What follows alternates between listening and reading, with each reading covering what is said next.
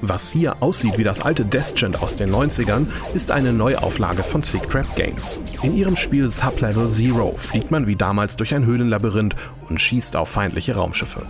Allerdings werden hier die Gänge prozedural generiert und man hat nur ein Bildschirmleben. Da heißt es, sich ganz vorsichtig voranzutasten, denn sonst geht es ganz schnell wieder von vorne los.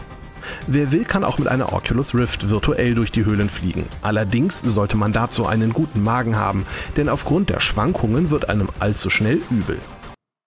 Im Jump'n'Run No Pow von Anarchy ist man auch in einem Labyrinth unterwegs. Dessen Wände sind komplett zerstörbar und lassen immer wieder Grafikglitches aufblitzen.